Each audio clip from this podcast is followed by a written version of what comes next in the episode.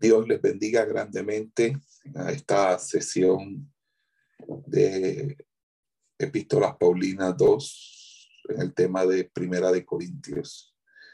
Quisiera hoy hablarles sobre el problema que se nos plantea en la iglesia de Corintios o el problema que se nos plantea en esta primera carta de Pablo a los Corintios.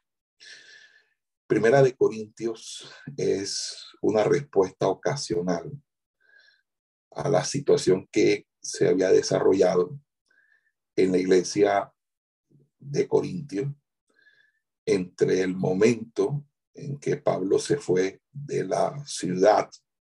Recuerden que Pablo se debió haber ido entre el año 51 y 52 después de Cristo y la redacción de esta carta, que es aproximadamente tres años después, tres años después de que Pablo saliera de Corintio y la dejase fundada, Pablo le corresponde eh, escribir esta carta que estamos estudiando.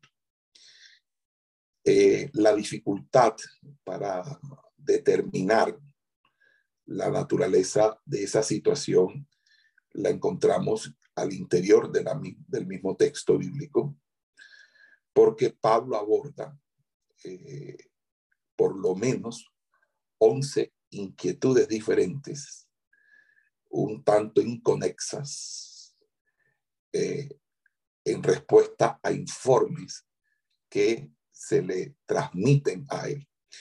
Vamos a buscar en Corintios, necesito un hábil buscador de texto, en Primera de Corintios capítulo 1, versículo 11, y alguien que lo lea.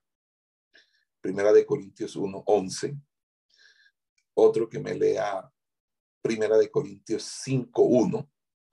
Y otro que lea Primera de Corintios 11, 18. En esos tres textos hay una referencia a que Pablo está recibiendo informes. Primera de Corintios 1, 11. 1, 11 dice porque he sido informado acerca de vosotros, hermanos míos, por los de Chloe, que hay entre vosotros contiendas. Chloe. Chloe, lo de Chloe. 5.1.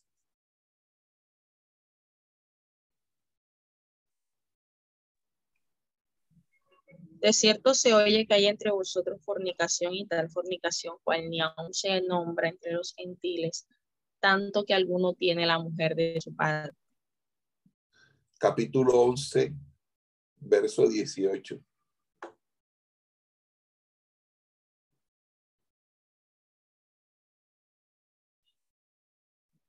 Once dieciocho. Sí, sí, señorita. Pues en primer lugar, cuando os reunís como iglesia, oigo que hay entre vosotros divisiones y en parte lo creo. Ok, entonces eh, allí eh, Pablo está haciendo alusión a que él está siendo informado, pero también parece que hay una carta que los mismos corintios le escriben a Pablo. Por favor, búscate Primera de Corintios 7.1.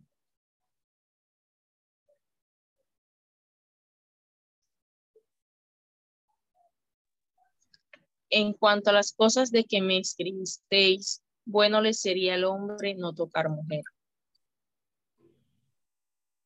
Primera de Corintios 7.1. Ese es Primera de Corintios 7.1. Dice, por las cosas que escribisteis, que me escribisteis, bueno es al hombre no tocar mujer. Ok. Es decir, que parece que le escribieron una carta. Hemos dicho hasta este punto de que hay 11 inquietudes diferentes. Parecieran inconexas las unas con las otras, pero podríamos catalogarlas en dos grupos. Uno mayoritario, que son 10 inquietudes que tienen que ver con aspectos de la conducta. Y que uno, el restante, porque son 11, 10 son sobre conducta, pero hay uno que tiene que ver con un asunto teológico y es el que aborda Pablo en Primera de Corintios capítulo 15, que es precisamente el tema de la resurrección. Vamos al capítulo 15, verso 1, por favor.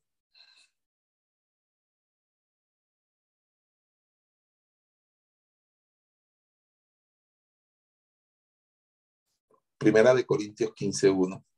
Dice, además os declaro, hermanos, el evangelio que os he predicado, el cual también recibisteis, en el cual también perseveráis.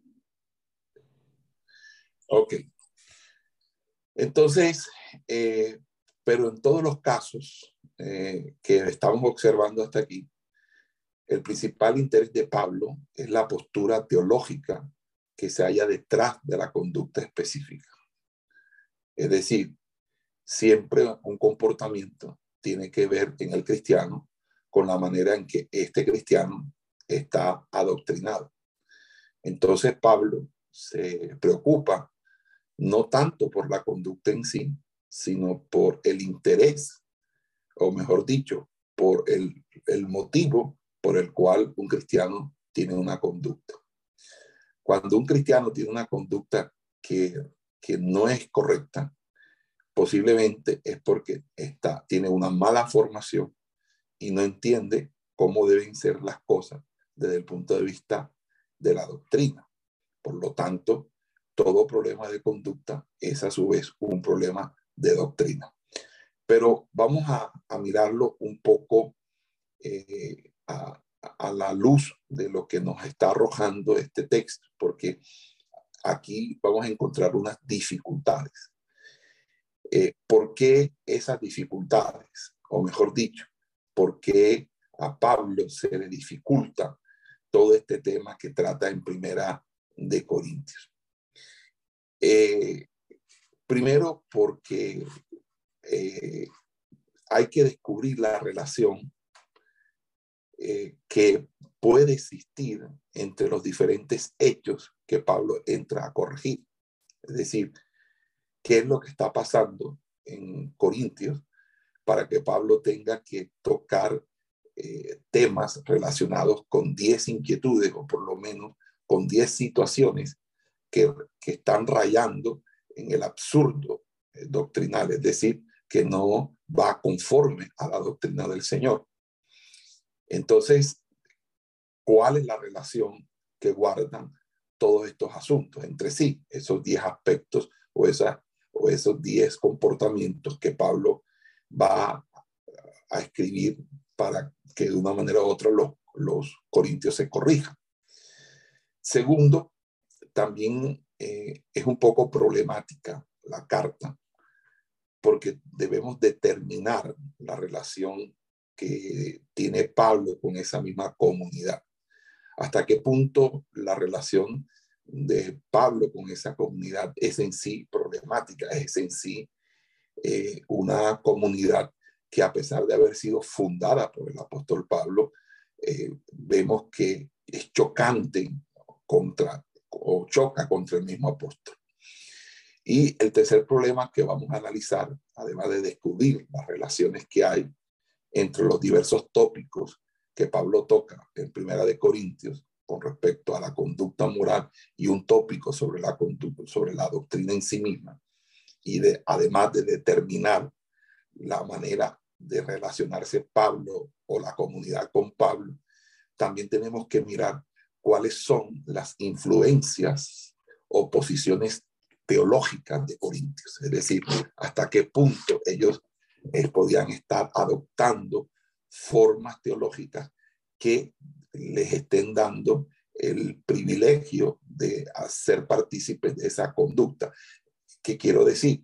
Quiero decir, si detrás de todas esas formas de conducta hay una postura teológica que facilite o, o alegue el derecho de practicar.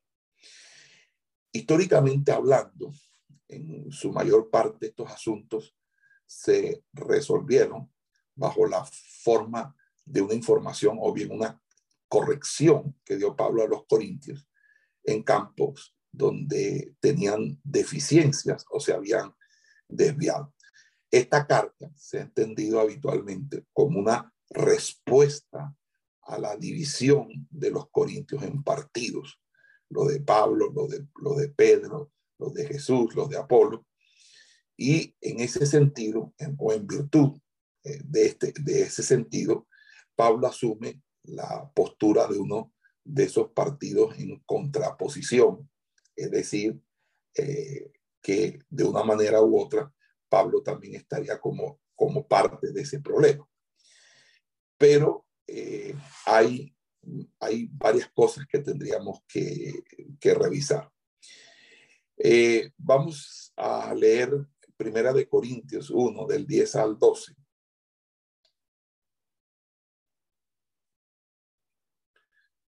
Y lo que podemos ratificar es que sí hay una división interna en la iglesia.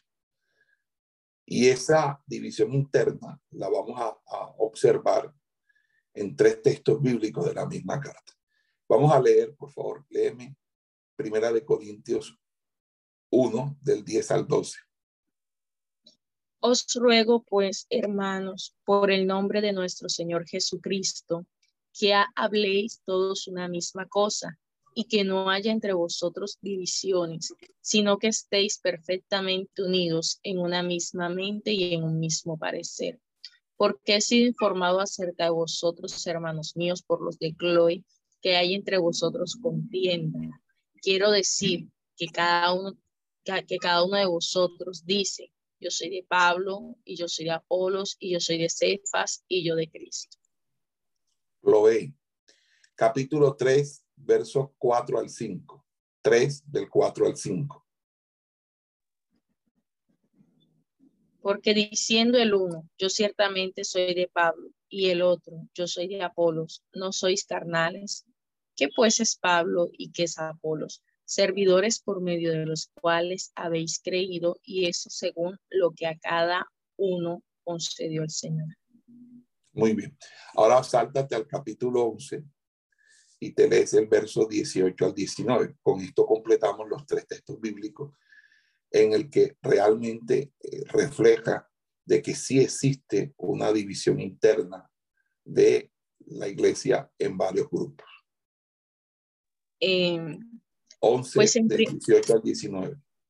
Pues en primer lugar, cuando os reunís como iglesia, oigo que hay entre vosotros divisiones y en parte lo creo porque es preciso que entre vosotros haya disensiones para que se hagan manifiestos entre vosotros los que son aprobados. Amén. Entonces, eh, ahora, hay una, hay, hay parece, hay, parece ahí en ese capítulo que acabas de, acaba de leer la, la estudiante, que eh, hubiese una especie de coincidencia en, la, en esa división que existe en la misma iglesia de Corintio con eh, los diferentes eh, estratos socioeconómicos. Es decir, pareciera que también la división no fuera simplemente de partidos o líneas eh, de, de, liderazgo, sino también aún había división de clases, en, como lo parece señalar ese mismo capítulo pero, eh, pero es discutible si eso también puede coincidir con líneas espirituales y teológicas. Lo que sí es cierto es que la iglesia está completamente dividida. Está dividida en diferentes grupos que tienen un, un, eh, un caudillo o, o, se identifican más con un personaje, eh, un personaje que con los demás, pero también está dividida porque hay, hay ricos y pobres. Entonces, y detrás de todo eso, parece que también eh, este tipo de, de maneras y procederes con líneas espirituales, es decir, con malformaciones espirituales y malformaciones doctrinales. En todo caso, en los capítulos 7 hasta el 16, donde Pablo está respondiendo la carta, no hay, no hay nada que sugiera que realmente hubiese una división socioeconómica o que hubiese una o se coincidiera esta división con alguna línea espiritual teológica. Más bien es que eh, esta iglesia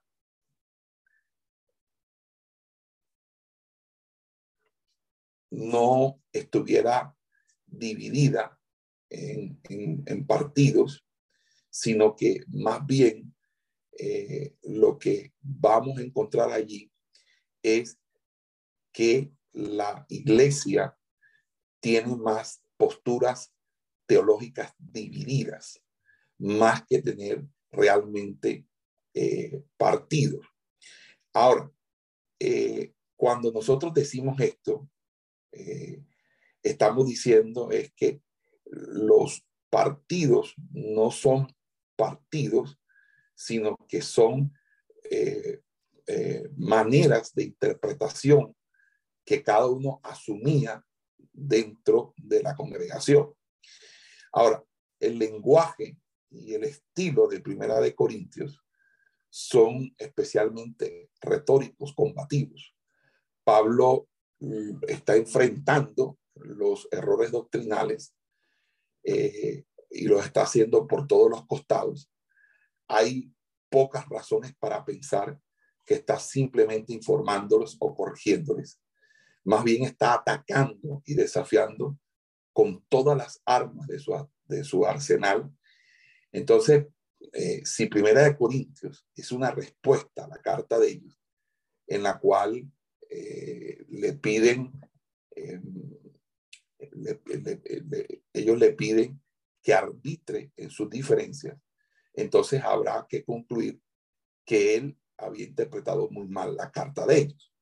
Pero la carta entera va dirigida a la iglesia entera y nadie sugiere que en un momento Pablo está hablándole a un grupo y luego a otro, porque casi toda está en segunda persona del plural, en eh, vosotros, excepto unos pocos casos en que pasa de la segunda persona del plural a la segunda del singular, es decir, pasa de, vosotros a tú y eh, tal vez teniendo en mente a una persona o personas específicas. Si Pablo estuviera zanjeando o zanjando más bien diferencias entre ellos, se esperaría que por lo menos dijera algo a tal efecto. Sin embargo, no, dice nada. Entonces, el conjunto eh, de estos factores que, que he venido señalando sugiere que el punto de vista tradicional se encuentra falto o carente de puntos cruciales o de, temáticas cruciales. Entonces, lo que, se, lo que se necesita es una forma de considerar esta carta y reunir todos los elementos dentro de un marco que sea mucho más coherente. Ahora, ¿cómo pretendo yo abordar la primera carta a los Corintios? Es decir, ¿cuál es mi propuesta? Mi propuesta particular. Es decir, eh, la postura básica de, mi propuesta es que la situación histórica en Corintio era una situación de conflicto, no entre ellos mismos, sino entre la iglesia y su fundador. ¿Qué es lo que quiero decir? Lo que quiero decir aquí es que la situación de Corintio es una situación que se presenta como una discusión teológica o por lo menos como una diferencia insalvables entre la iglesia misma con todos sus grupos, si se pueden llamar así, o por lo menos con aquellas facciones que no estarían de acuerdo con el legado paulino. Y eso no niega, ¿verdad? Que la iglesia estuviera eh, experimentando contiendas internas sino que afirma que el principal problema de división se hallaba entre Pablo y algunos líderes de esa misma iglesia que estaban empujando a la iglesia entera hacia una visión antipaulina de ver las cosas. Entonces, para Pablo, este conflicto representa una crisis doble, una crisis en cuanto a su propia autoridad y una crisis en cuanto a su evangelio. Por esa razón, el problema clave entre Pablo y ellos, que originó ambas crisis, tiene que ver con la forma corintia de entender lo que significa ser espiritual, es decir, el neumáticos, neumáticos. Y esto lo vamos a entender cuando empecemos a disertar acerca del el segundo capítulo de esta epístola, que es muy interesante. Ahora, la ocasión de Primera de Corintios, eh, o nuestra carta, consigna el tercer encuentro de Pablo con esta iglesia. Y la forma más eh, plausible de entender cómo estaban las relaciones de, de, Corintios o, o, o, entender las relaciones que tenía la comunidad de Corintios con el apóstol Pablo, es que Primera de Corintios es la tercera en un intercambio de cartas entre Pablo y Corinto. Es decir, en Hechos capítulo 18, el primer contacto de Pablo con ellos fue la visita de fundación mencionada en ese, en ese texto. Una visita que tuvo un rasgo singular y es que su estadía se extendió hasta eh, un año y medio. Ahora, si bien tanto en el capítulo 18 de Hechos como en Primera de Corintios nos dan cierta información acerca de cómo se construyó, se configuró esa comunidad, nada sabemos, ¿verdad?, de sus dimensiones, su lugar o lugares y momentos de reunión, ni la naturaleza de su dirigencia. Es decir, nosotros estamos completamente a oscuras en cuanto a, a, si Corintio era una iglesia o era un conjunto de iglesias, porque la ciudad era extremadamente grande. Estamos hablando de una ciudad de 200 mil habitantes, que es una ciudad para ese entonces muy grande. Entonces, ¿cómo era? ¿Había una sola iglesia central o había eh, iglesias en barrios determinados? Entonces, eh, no sabemos si cada, cada localidad que tuviera una iglesia tenía un líder o en su defecto era un, un presbiterio o un consejo de ancianos que dirigía una sola iglesia que se reunía el primer día de la semana como los cristianos empezaron a acostumbrarse a hacerlo y en ese sentido pues diríamos que era una sola comunidad en, en el compacto. Pero sea lo que sea, lo que sí tenemos claro es que el primer contacto de Pablo con ellos fue la visita de fundación. Luego, un par de años después, cuando Pablo, eh, va exactamente tres años después, mientras Pablo estaba en Éfeso, escribió eh, a, la carta, a, la, a la iglesia de Corintio una carta anterior. Es decir, esta no es la primera carta a los Corintios. La llamamos primera carta a los Corintios porque canónicamente es la primera carta, pero históricamente o, cronológicamente hay una carta. A ver si la compañera nos facilita la lectura de Primera de Corintios, capítulo 5, verso 9. Primera de Corintios 5, 9.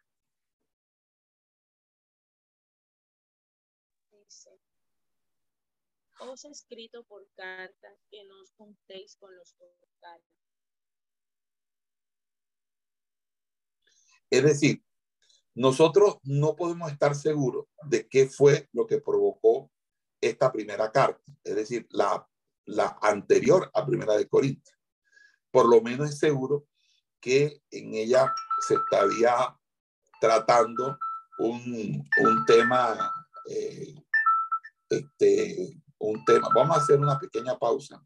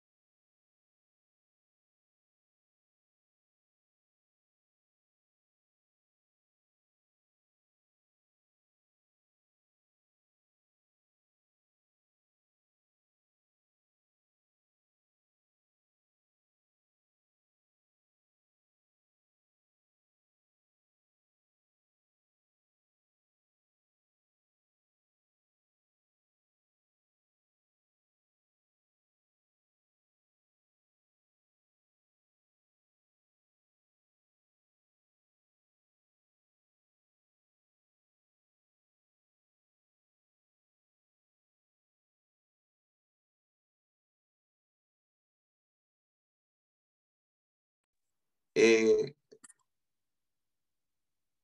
lo que Pablo está eh, diciendo aquí, eh, básicamente, es que no se junten o se asocien con fornicarios, pero también en el versículo 10 dice con ávaros, ladrones e idólatras.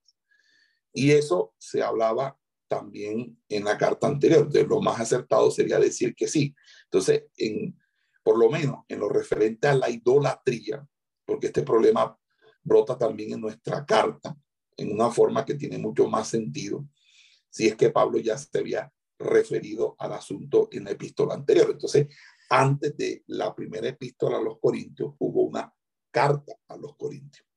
Ahora, si la carta anterior efectivamente tocaba por lo menos dos de los asuntos que vuelven a surgir en esta primera carta, que es, en primer lugar, eh, el, el, tema de la fornicación y el tema de la idolatría. Eh, entonces, a partir de primera de Corintios 5, resulta claro que los corintios mismos habían malentendido la carta y parece más que probable que incluso hayan hecho caso omiso de ella. Entonces, por ahí vamos eh, atendiendo el asunto.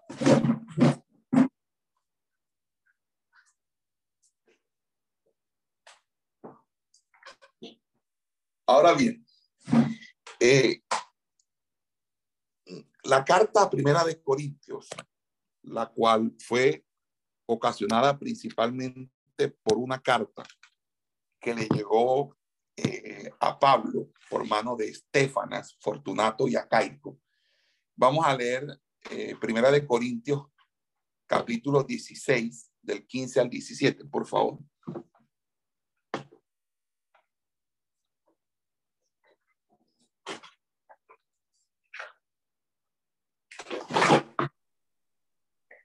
Hermanos, ya sabéis que la familia de Estefanas en las, en las primicias de Acaya y que ellos se han dedicado al servicio de los santos. Os ruego que os sujetéis a personas como ellos y a todos los que ayudan en trabajo. Me regocijo con la venida de Estefanas, de Fortunato y de Acaico, pues ellos han suplido vuestra ausencia.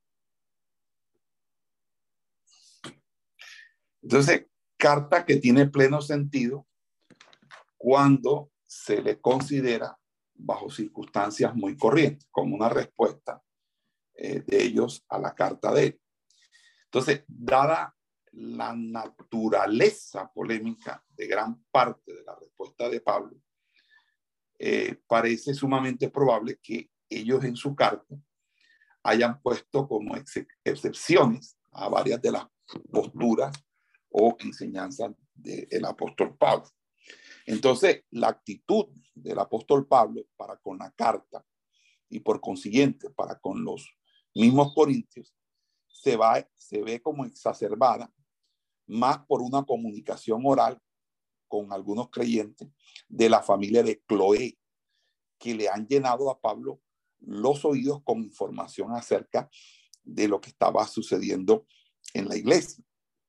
Y cosas que Pablo ya sospechaba a raíz de la primera carta, pero que ahora sabe a ciencia cierta. Entonces, la llegada de los de Chloe, cuando menos, le ayuda a Pablo a comprender mejor la carta que escribieron los corintios y que le enviaron a él. Ahora, las, mm, las dificultades de Pablo para escribir esta, su carta van esencialmente en dos direcciones, dos direcciones. Por una parte, debe reafirmar su autoridad en una situación en la cual se ha erosionado gravemente. Y esto se dificulta todavía más por su uso de la imagen de los siervos como modelo para el liderazgo en la iglesia. Eh, vamos a leer el capítulo 3, eh, versos del 5 al 9, por favor. Entonces, ¿cómo va a reafirmar el apóstol Pablo su autoridad sobre ellos sin destruir la perspectiva de aquellas imágenes? Entonces, Eh, vamos al capítulo 3, versos 5 al 9. ¿Qué pues es Pablo y qué es Apolos? Servidores por medio de los cuales habéis creído, y eso según lo que a cada uno concedió el Señor. Yo planté, Apolos salvó, pero el crecimiento lo ha dado Dios. Así que ni el que planta es salvo, ni el que riega, sino Dios que da el crecimiento. Y el que planta y el que riega son una misma cosa, aunque cada uno recibirá su recompensa conforme a su labor. Porque nosotros somos colaboradores de Dios y vosotros sois labranza de Dios, edificio de Dios. Amén. Ok, entonces fíjense que él para reafirmar su propia autoridad eh, tiene que hacerla, pero, pero también tiene que hacer entender de que no puede ser objeto de idolatría él mismo, como tampoco lo pueden ser otras personas, porque hoy en día, lastimosamente, hay muchas personas que idolatran a sus líderes espirituales. Hay muchas personas que tienen a su pastor presidente a su pastor líder como un, como un ídolo y, o a un predicador, un evangelista usado por Dios o alguien que, que sea famoso lo tienen como un verdadero ídolo. Entonces Pablo dice, no, yo me desmonto de esto porque esto no es así. Aquí la gloria es de Dios, la gloria es para el Señor. Sin embargo, eso no significa de que estoy desposeído de cualquier autoridad sobre ustedes. Entonces, eh, no solamente por, por, esa razón, sino porque es que Pablo tiene también una situación muy urgente con, con los corintios y son el tema de los judaizantes, porque debe convencerlos de que cambien tanto su teología como su conducta para que sea conforme al Evangelio.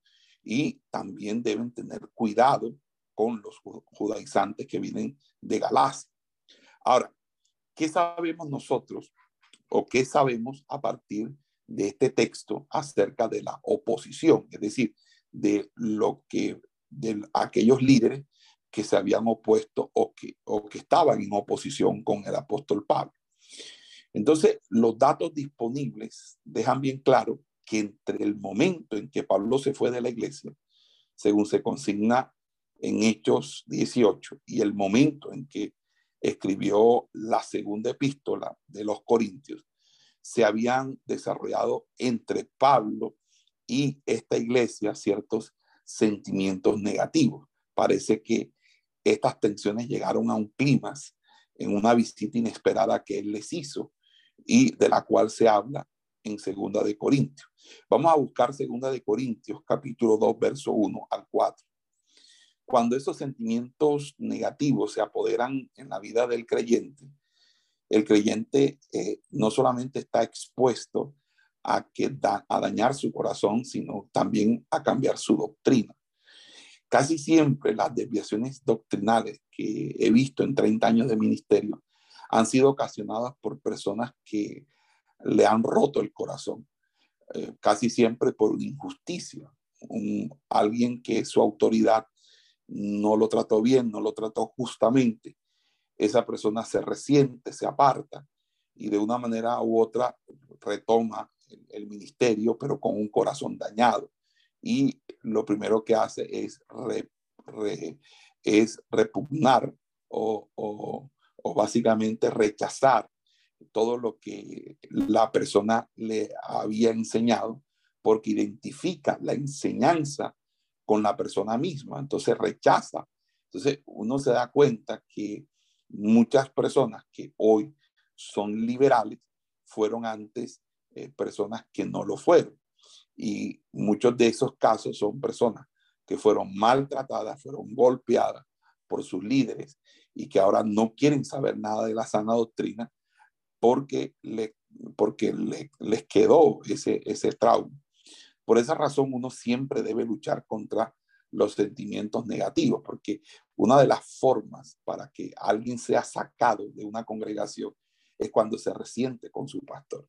Cuando tú te resientes con tu pastor, eso significa de que tú estás a punto de abandonar la iglesia, porque el, cuando tú te resientes con alguien, tú no le aceptas a esa persona, aunque te pueda estar diciendo la verdad, no le aceptas absolutamente nada a esa persona. Entonces, cuando una persona se resiente mm, con el pastor, no le acepta al pastor. Por lo tanto, el pastor ya no puede pastorearla porque en ningún momento esa persona va a hacer caso o va a escuchar el consejo.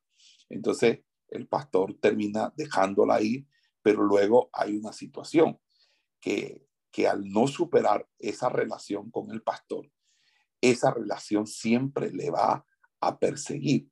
Por eso es que aún en todo tipo de relación se necesita establecer un tiempo de duelo, un tiempo de superación. Entonces, cuando la persona no maneja eso, puede estar cometiendo errores. Y el error más común es que se van a iglesias que no tienen el mismo, el mismo, eh, la misma conducta o, el, o, no tienen la misma doctrina. En el caso específico de Primera de Corintios, parece que todas estas situaciones con el apóstol Pablo, de líderes que se levantaron en contra, que murmuraban, que hablaban mal del apóstol Pablo, empezó a generar en la iglesia que él mismo fundó un ambiente hostil contra el mismo apóstol Pablo y el mismo apóstol Pablo se está dando cuenta cómo una iglesia nacida de sus propias entrañas empieza a tener una verdadera desviación de la doctrina. Porque es que cuando a, alguien, eh, cuando a la autoridad se le, se le empieza a dañar la imagen o se, el mismo enemigo daña la imagen, entonces la persona que lleva la visión, que te está direccionando para que te vaya bien en la vida, entonces la persona, eh, en el caso del pastor, empieza pues a perder autoridad porque ya la persona no acepta lo que el consejo, el consejo sabio, el consejo que le sirve. Entonces se va, buscando otros consejos. Y esto es lo que está pasando en Corintio. En Corintio es como un desliz. Y lo vamos a ver que el desliz es hacia la filosofía griega. Es decir, el punto de Corintios es el tema del neumáticos, pero es el tema de Sofías y de la Noxis. Es decir, es el tema de una iglesia que ahora pretende eh, abandonar un poco al apóstol Pablo y la enseñanza que el apóstol Pablo les dejó o lo que el apóstol Pablo hizo a favor de ellos para irse a los brazos de una doctrina que va a ser fatal para ellos, como en la doctrina de la sabiduría, y que vamos a tratarla aquí mismo. Eh, pedí la lectura de Segunda de Corintios 2 del 1 al 4, por favor. Dice, esto pues determiné para conmigo, no ir otra vez a vosotros con tristeza, porque si yo os contristo, ¿quién será luego el que me alegra? sino aquel a quien yo conquisté. Y esto mismo se escribí para que cuando llegue no tenga tristeza de parte de aquellos de quienes me debería gozar, confiando en vosotros todos que mi gozo es el de todos vosotros, porque la mucha tribulación y angustia del corazón os escribí, con muchas lágrimas, no para que fueseis contristados, sino para que supieseis cuán grande es el amor que usted. Entonces, fíjense que Pablo, eh, bueno, cuando uno ama, uno siempre quiere lo mejor para las personas. Eh, aunque las personas no se den cuenta de eso. El apóstol Pablo quería lo mejor para esas personas, para la iglesia, pero ellos eh, este, no veían a Pablo porque su corazón estaba dañado o se lo dañaron o dañaron ese corazón.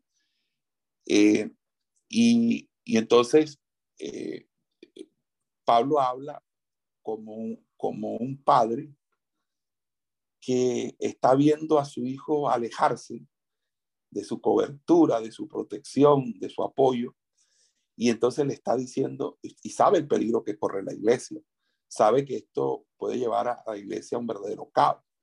Y entonces le escribe, dice, pero esperen, este, ¿qué es lo que está pasando? Yo les estoy escribiendo, esto me está produciendo mucho llanto, mucho dolor, eh, yo no los quiero contristar.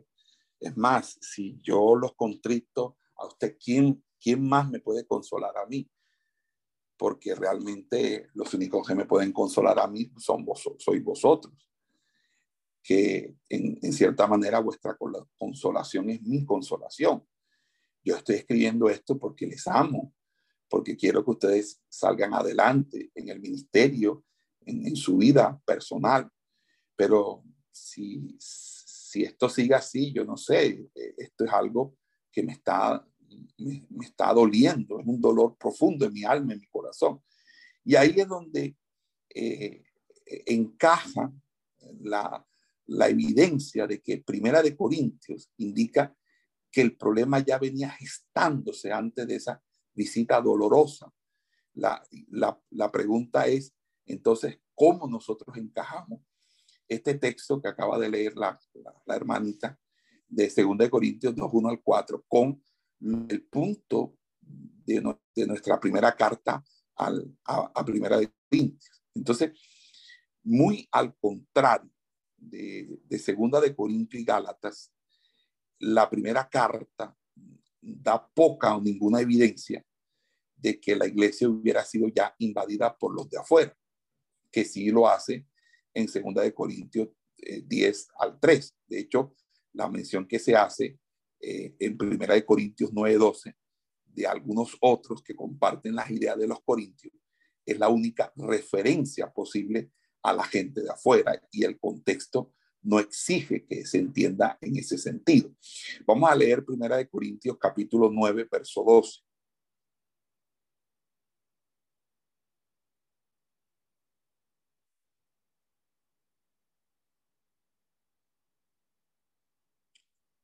Primera de Corintios 9, 12.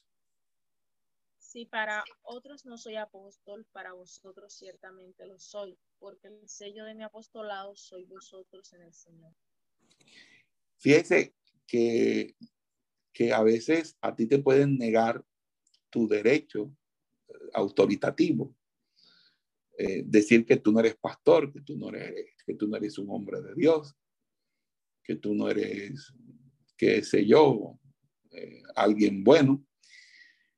Pero a las personas no se les debe juzgar por sus palabras, a las personas se les debe juzgar por sus hechos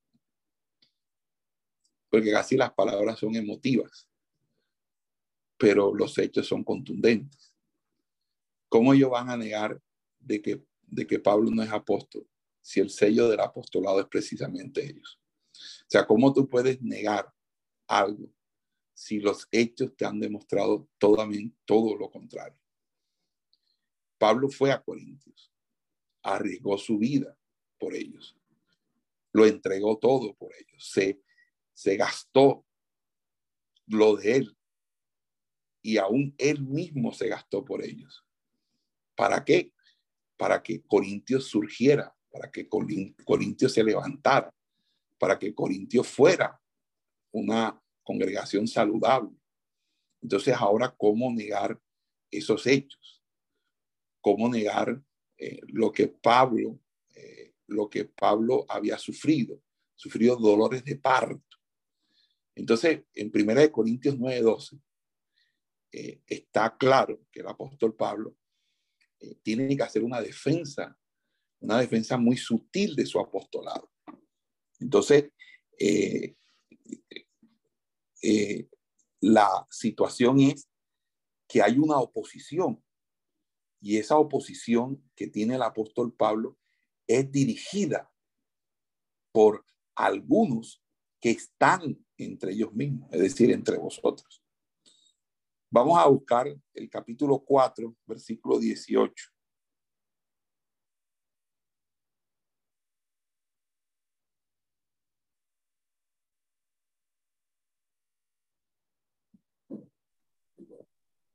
Mas algunos están envanecidos como si yo nunca hubiese de ir a vosotros.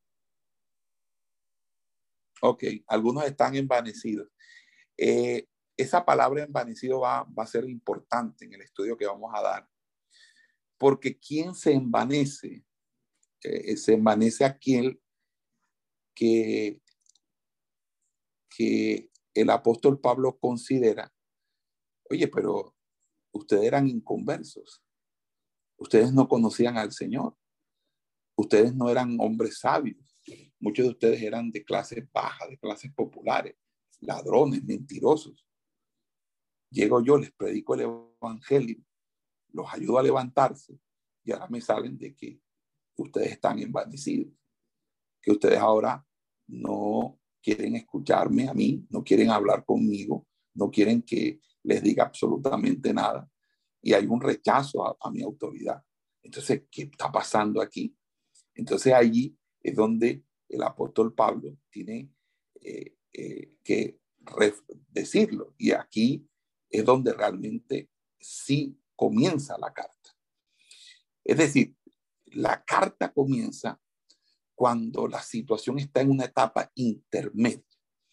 No es que la carta se escribe cuando se está iniciando este conflicto, sino cuando ya este conflicto ha venido eh, marchando y la relación entre la iglesia y Pablo se ha venido visiblemente deteriorando, pero aparentemente todavía no ha desembocado en una hostilidad abierta. Por eso eh, la carta dice sabiamente que, eh, que hay unos pocos, es decir, en la, que no, no es la congregación completa. Entonces dice, iniciado por unos pocos, este sentimiento está infectando prácticamente a la iglesia entera. Entonces, por consiguiente, hay ciertamente divisiones dentro de la comunidad misma.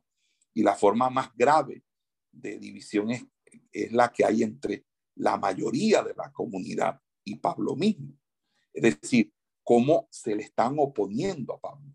Y la cuestión crucial aquí es el hecho de que ellos pongan en tela de juicio la autoridad de él. O sea, ¿qué derecho tienes tú de hablarnos así? Porque tú nos escribes de esa manera. ¿Quién eres tú? Tú no eres nadie para que tú nos vengas a hablar así a nosotros. Y en ese sentido, el apóstol Pablo eh, tiene que eh, definirles a ellos entonces qué es un espiritual, ¿verdad? ¿Qué es un espiritual? Porque, porque ellos dicen ser espirituales, pero ¿dónde está la verdadera espiritualidad? La espiritualidad está en la manera como están tratando a Pablo. está la espiritualidad en la manera como ellos están desobedeciendo los lineamientos del apostólico. No, no me parece. Ahora, cuando uno eh, revisa los capítulos del 1 al 4 y 9 y el capítulo 14, hay como una especie de, de sugerencia de, de, de, una, de una combinación de factores que son determinantes para dilucidar esta problemática que el apóstol Pablo aborda en esta carta. Por ejemplo, en los capítulos 1 al 4, como resultado del ministerio de Apolo, parece seguro que los corintios han comenzado a pensar que su nueva fe eh, eh, se debe mirar en términos de Sofía. Sofía en el griego significa sabiduría. Obviamente, Pablo no es un gran orador, no es un hombre de un, de un verbo penetrante. Apolo sí, Apolo era un excelente orador. Y en ese sentido, eh, eh, los, los corintios, y esto tiene mucho que ver con algo que les, les explico a los, a los de licenciatura. En la cultura griega, cuando eh, en la filosofía griega, el primer intento de hacer filosofía nace en Grecia, cuando los filósofos quieren dar como especie de una explicación del origen del mundo. Por eso la filosofía surge como una filosofía del origen. Y ellos querían encontrar un elemento material o inclusive inmaterial que diera eh, que diera, que diera explicación de cuál fue la causa del origen de todas las cosas o la sustentabilidad de todas las cosas. Entonces, Tales de Mileto hablaba del agua, Anaximander eh, hablaba del aire, eh, eh, este Anaxímenes del, perdón, del, del, aire, eh, Heráclito del fuego, etc. Pero llega un momento en la filosofía en el que ya no se quiere hablar de, de, la, de una filosofía de la naturaleza o una cosmología, una filosofía del origen, porque la filosofía en, ese momento estaba, había chocado entre dos posturas básicas, la, postura de Heráclito y la postura de Parménides. Y Heráclito era alguien que consideraba que todo era movimiento, Parménides era que todo era estático. Ahí vemos la postura dinámica y una postura estática. Entonces, eh, como nadie se ponía de acuerdo, llegaron unos filósofos llamados los sofistas, que consideraron que el tema trascendental no debería ser el cosmos, no es, no es mirar las estrellas, sino era mirar al interior de la ciudad, que ellos tenían unas ciudades-estado y estaban desarrollando una política y, y una ciudadanía. Entonces ellos empezaron a, a considerar que la filosofía debía bajarse del cielo y centrarse en el hombre. Y es ahí donde la filosofía asume una antropologización, es decir, la filosofía con los sofistas adquiere una manera antropológica de, visión. Y los sofistas eh, fueron cultivadores de la sabiduría. Y esos cultivadores de la, de la, sabiduría eh, era que ellos enseñaban de manera privada y por dinero eh, varios artes y una de ellas era el arte de la retórica. Y la retórica el arte de hablar en público. Por eso es que hoy en día todavía existe que, de que los que hablan en público, los que hablan muy bien en público, pues se les consideran inteligentes, se les considera eh, pues fuera de serie, etc. Entonces, la retórica era algo importante porque se desplegaba una, por así decirlo, una cierto manejo de la sabiduría. Pero resulta, mis amados hermanos, que la sabiduría de, que, de la que habló específicamente, que hablaron los sofistas y que luego va a retomar Sócrates, Platón, Aristóteles, no es la sabiduría de Dios, no es la sabiduría, porque la sabiduría de Dios es la sabiduría según el Antiguo Testamento. Y entonces Pablo eh, va a hablarles al respecto. ¿Y cómo les habla al respecto? Bueno, les dice que el Evangelio de Pablo eh, no, eh, no es sabiduría humana, porque el Evangelio de Pablo es con demostración del poder de Dios. Y esto indica que, y eso lo vemos en los capítulos 1 al 4, que quizás como resultado del ministerio de Apolo, parece seguro que los corintios empiezan a, a, pensar en, una, en su nueva fe en términos de sofía, de una sabiduría, y que de una manera u otra eh, el Evangelio no es más que la la expresión última de la sofía divina. Pero según estos nuevos criterios, ni Pablo ni su evangelio están a la altura de esa, esa sofía. Y, entonces Pablo eh, les dice, eran, eh, les, les dice, vosotros no sois personas maduras. Les di leche con para bebés y todavía les tengo que dar leche porque ustedes no son maduros. Claro, una persona madura no asume las, las circunstancias de la vida con sensatez. Las personas inmaduras asumen las circunstancias de la vida con lo que primero venga en su emocionalidad. Ellos estaban eh, diciendo que simplemente eh, ellos estaban eh, conociendo que todo esto se podía plantear en términos de la filosofía griega.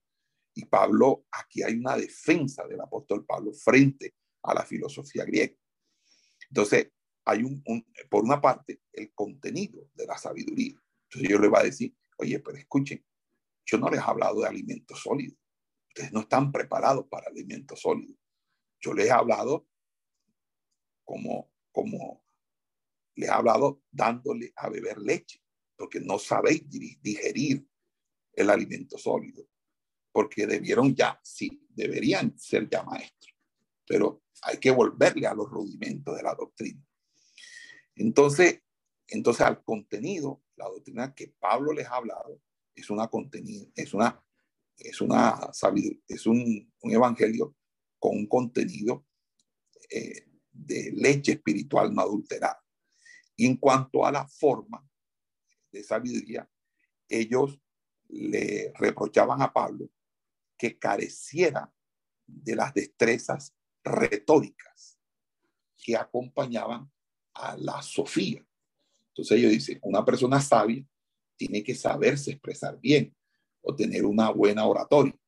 Pablo, ustedes ven cómo habla, habla todo, no sé, como que Pablo no era de fácil palabra, de buen verbo. Vamos a buscar el capítulo 1, verso 17, por favor.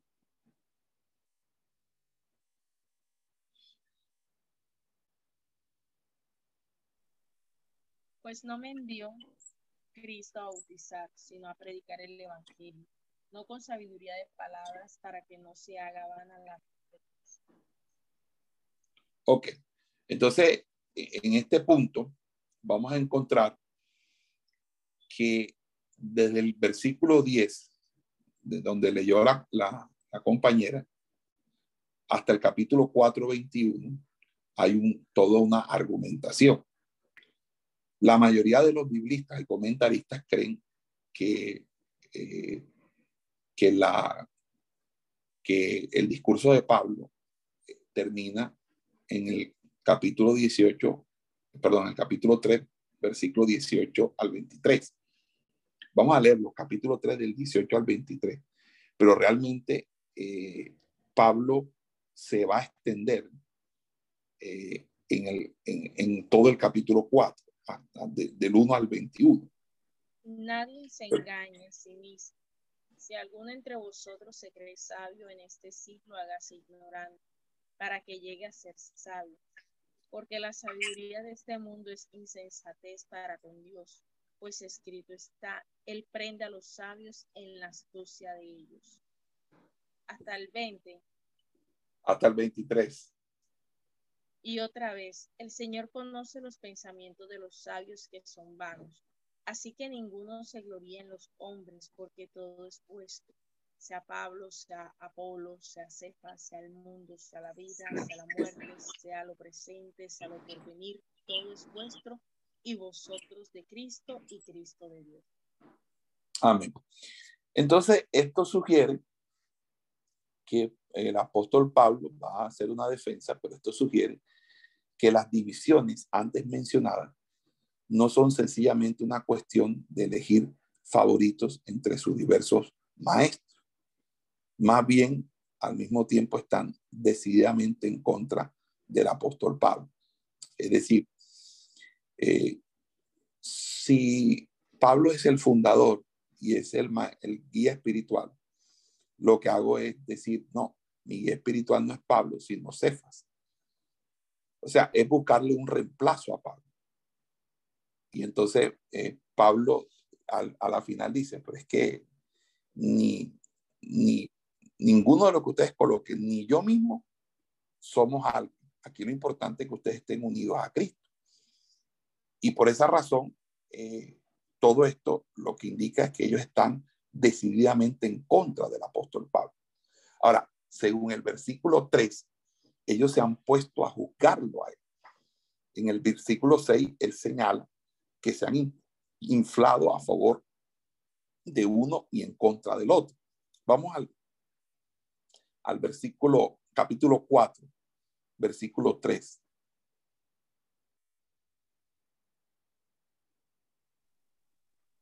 No difama, no, nos difaman y rogamos. Hemos venido a ser hasta ahora como la escoria del mundo, el desierto de todo. Ok, listo. Qué triste ser la escoria del mundo. Es el, la cruz que se lleva en, en un apostolado. Ahora, en el versículo 6, él señala, ¿qué señala en el versículo 6?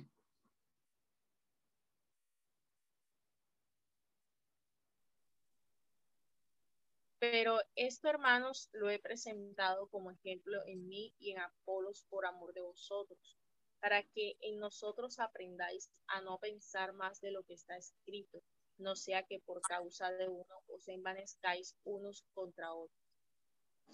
Entonces, el final de la exposición dice que les ha enviado a Timoteo para que vuelvan a recordar las enseñanzas de Pablo y regresen ahora a él.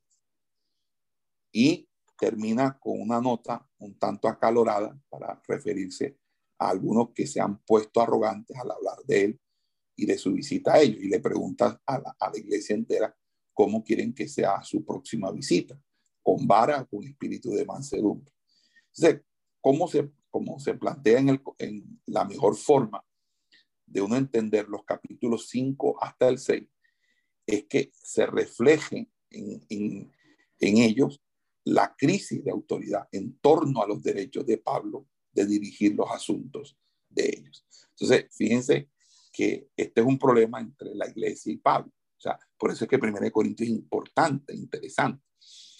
Ustedes habrán escuchado que siempre en 1 Corintios se habla de la división interna de la iglesia pero el enfoque que le estoy dando es un enfoque más asertivo acerca de lo que realmente está sucediendo. La, mayoría de la iglesia, la mayoría de la iglesia que no está a favor del apóstol Pablo y no está a favor del apóstol Pablo porque personas se han encargado de difamarlo, de dañar su imagen, eh, con ello dañan su autoridad doctrinal y por ende ahora se erigen nuevas personas que parecen ser los nuevos maestros, pero realmente el problema es con Pablo.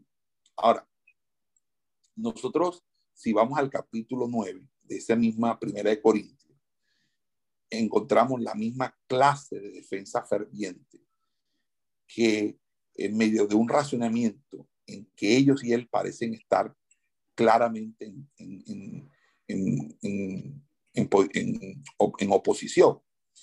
Por ejemplo, eh, él los acusa, acusa a los corintios de que se han puesto en el papel de jueces de él. Jueces de él. Y el problema en cuestión es el rechazo de ellos a la provisión que Pablo les había dicho o las había hecho de asistir a los banquetes de los ídolos en los santuarios paganos. Ese rechazo parece haberse expresado, al menos en, en parte, como resultado de lo que percibían como vacilación de él en su conducta con respecto a, la, a las comidas compradas en el mercado. Comía esa comida en ciertos contextos, pero en otros se abstenía. Entonces, en efecto, parece que él da un buen golpe a sus opositores eh, sobre este asunto cuando concluye eh, la discusión en el capítulo 10. Vamos a buscar el capítulo 10, verso 30.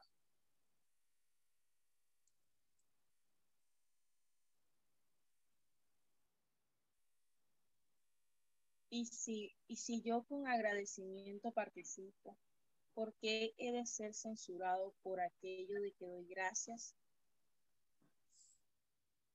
Amén.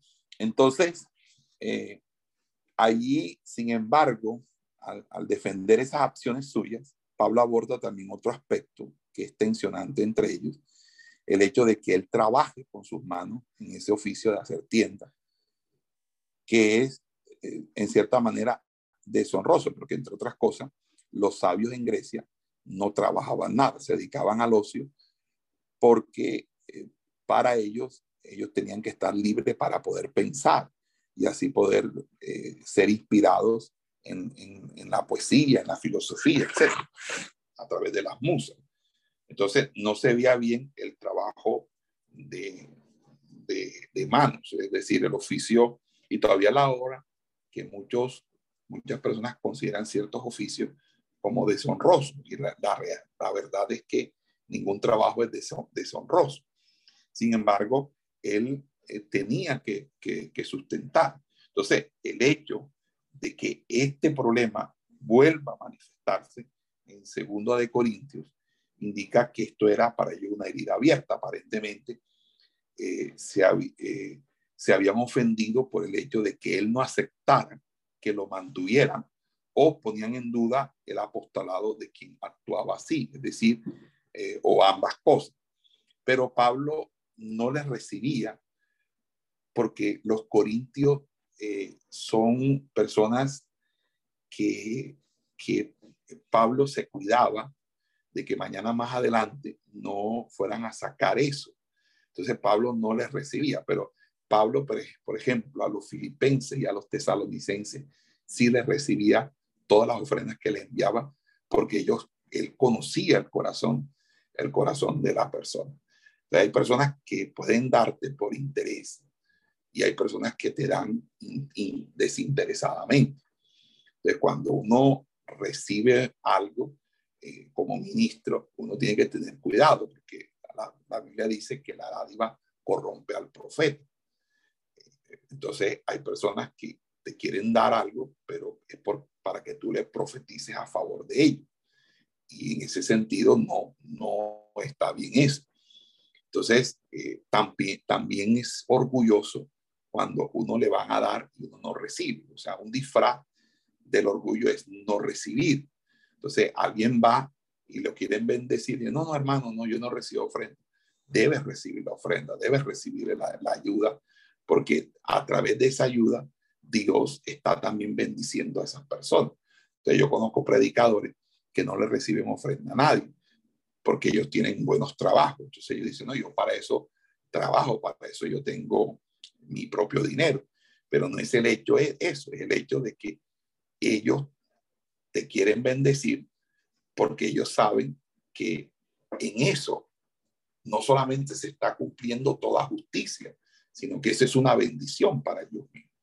Entonces, eh, y, y, tiene mucho que ver con la clase de persona eh, que, que, sea, la clase de personas que se es. Casi siempre la gente generosa generosa, ¿verdad? Que es verdaderamente generosa, es porque es de buenos sentimientos y es persona noble.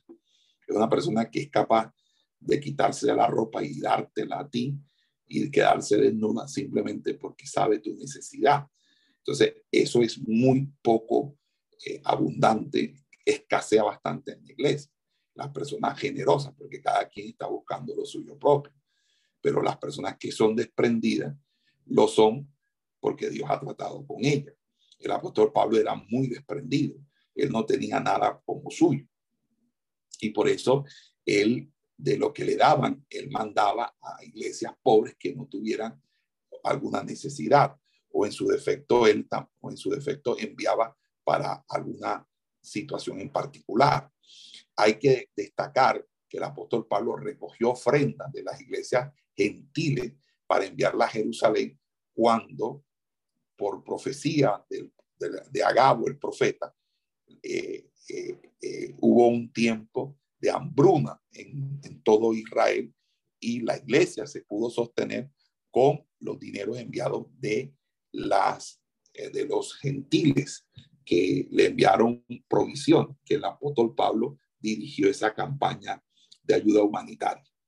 Entonces, en ese sentido, vamos a otro pasaje y vamos a buscar el capítulo 14, verso 37. Capítulo 14, verso 37.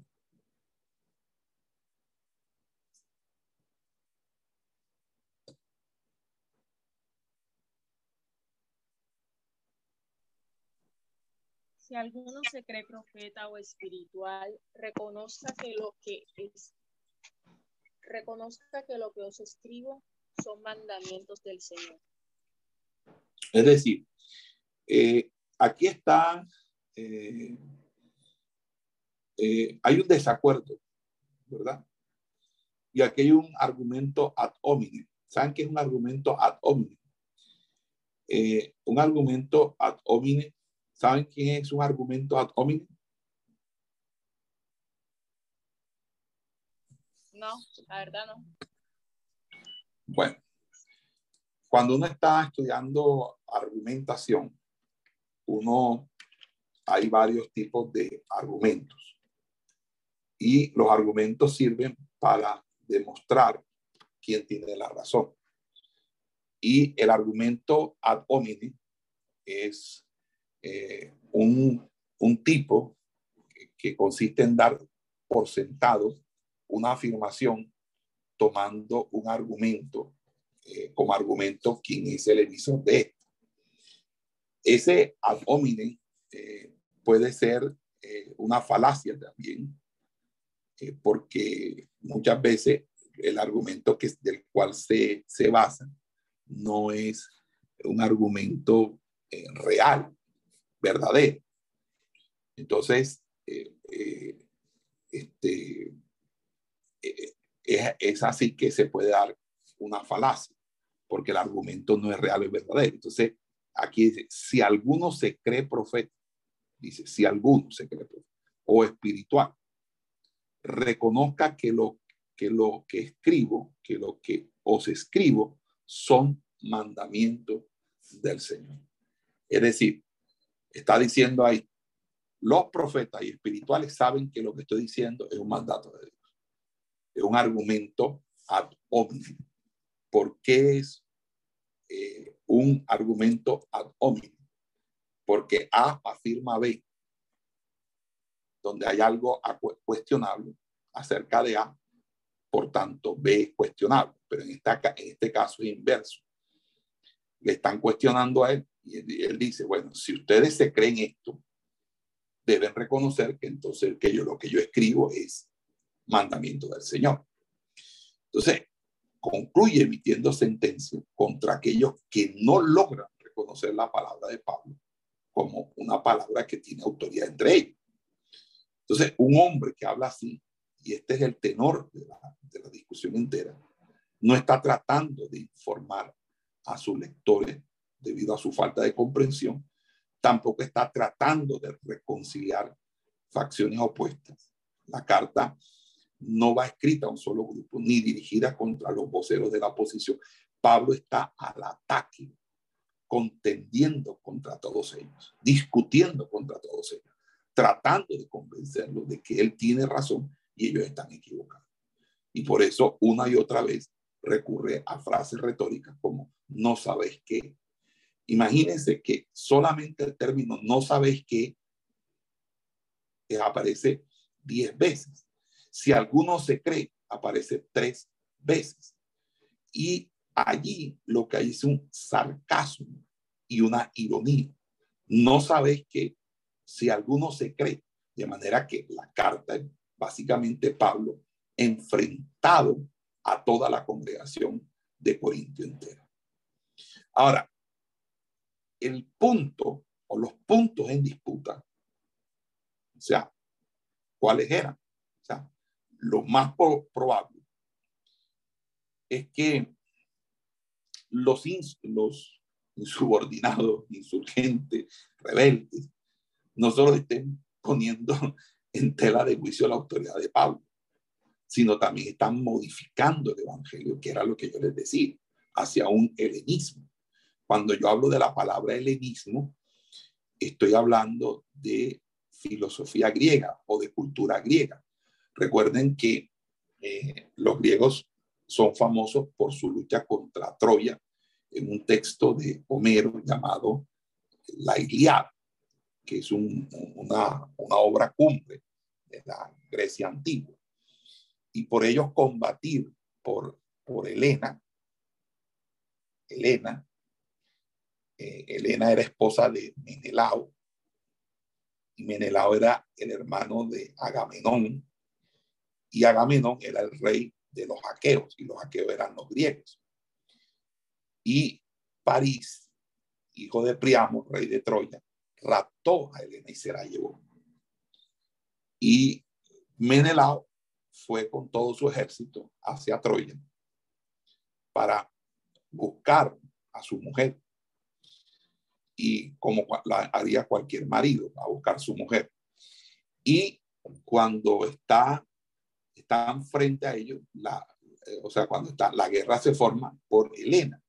Y entonces les llamaron los, los helenos pero con H, porque no son los guerrilleros que tenemos en Colombia, sino, entonces cuando dice helenismo o helénico o heleno, con H, está refiriéndose a lo de Grecia. En, en, en ocasión eh, de, eso es una sinecto que la parte por el todo, todo por la parte la causa, por el efecto, el efecto por la causa, de lo sucedido en la guerra contra Troya. Entonces, si ellos están tratando de convertir el Evangelio en una forma filosófica griega, Pablo dice, wow, ¿qué pasó? Wow, ¿qué está pasando aquí? Esto no puede ser. Esto no puede ser. ¿Cómo? Y, y Pablo se alarma, porque hay dos crisis allí. Lo que está en juego no es que al negar ellos su autoridad, estén negando su propia persona. Es que cuando tú niegas la autoridad del hombre de Dios, del varón de Dios, estás negando la autoridad del evangelio que él predica. Y negarlo primero es negar lo segundo. Y lo más probable es que la cuestión clave entre ellos sea un problema teológico básico. ¿Qué significa ser neumáticos?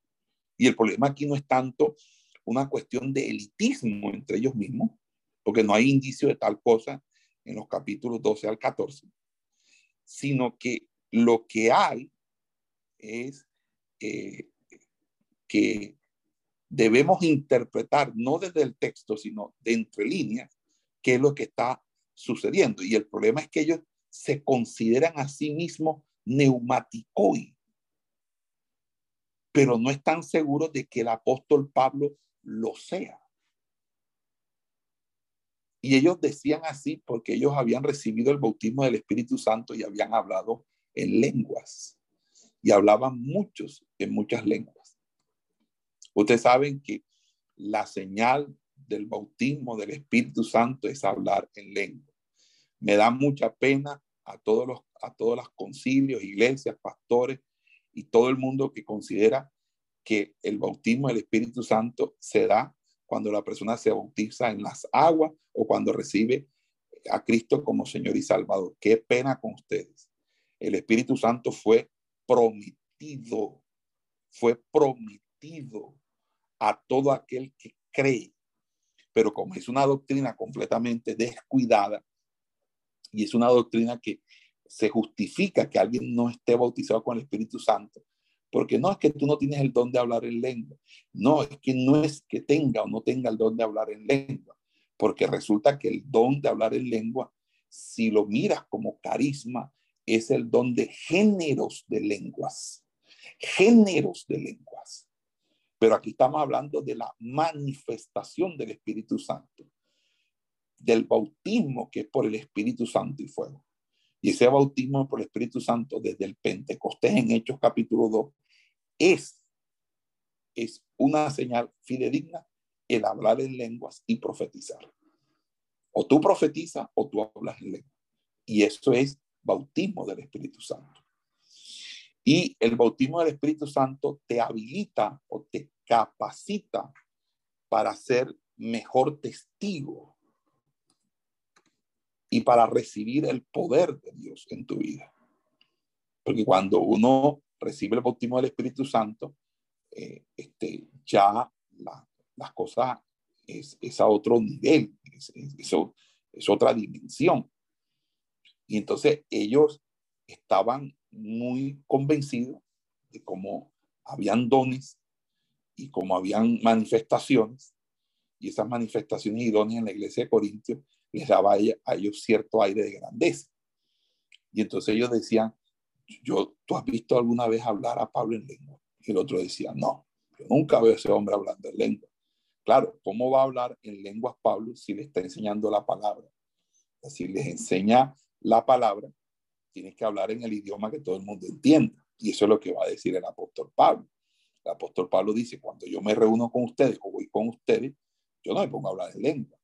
Yo lo que voy es con alguna palabra de parte del Señor.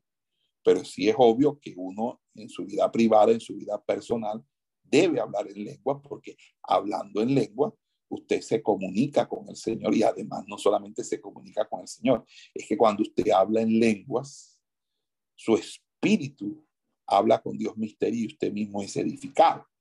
Entonces el hablar en, en lengua es una, es, una, es una bendición para todos. Entonces el problema es que, oye, Pablo, tú sí. Entonces vamos al capítulo 14, verso 37. Capítulo 14, verso 37.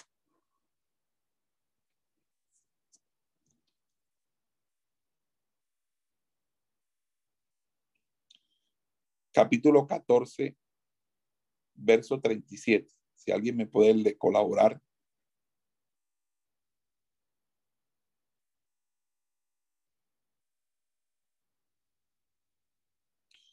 Capítulo 4, 14, verso 37. Si alguien me puede colaborar.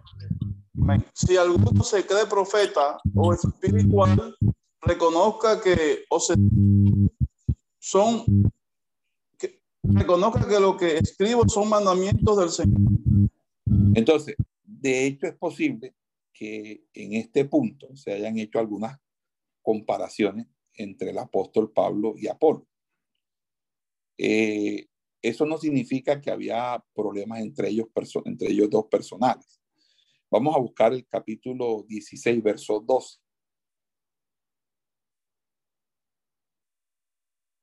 Capítulo 16, verso 12. ¿Me lo pueden leer? Acerca del hermano Apolos, mucho le rogué que fuese a vosotros con los hermanos, mas de ninguna manera tuvo voluntad de ir por ahora, pero irá cuando tenga oportunidad. Amén. Entonces parece que ninguno de ellos dos había tomado partido en esa separación. Entonces, en todo caso, Pablo parece sentir la necesidad de explicar sus debilidades e incluso de gloriarse en ellas, como demostración de su evangelio. Entonces uno ve al apóstol Pablo hablando de sus debilidades. Vamos a buscar el capítulo 4, versículos 9 hasta el 13. Capítulo 4, versículos 9 al 13.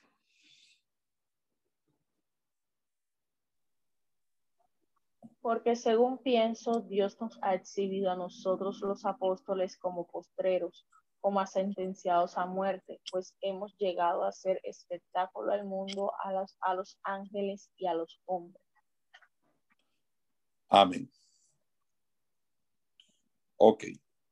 Entonces, eh, eh, fíjese que el apóstol Pablo, pues, muestra la situación. La vida de alguien que tiene un llamado apostólico, una vida muy sufrida, una vida solitaria, una vida de soledad, una vida de, vituperio, de una vida muy, muy trágica. Y pues no es una vida para todo el mundo. Y todos ellos no murieron de la mejor manera, todos fueron masacrados, fueron eh, martirizados.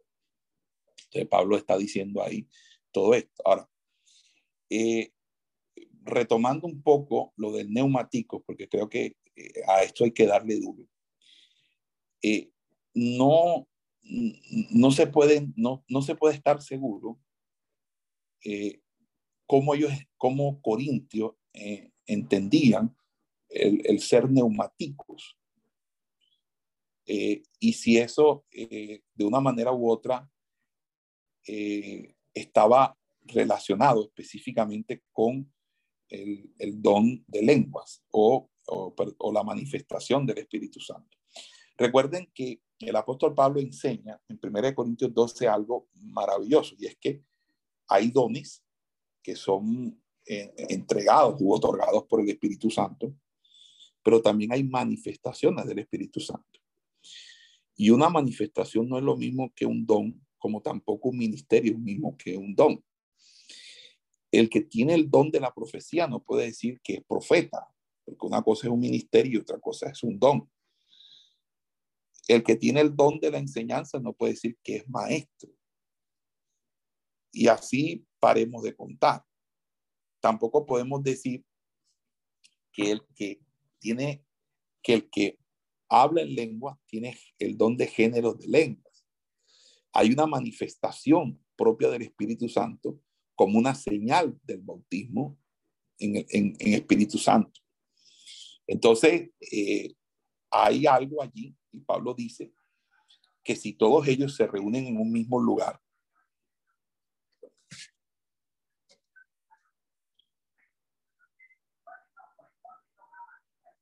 si ellos todos, si ellos,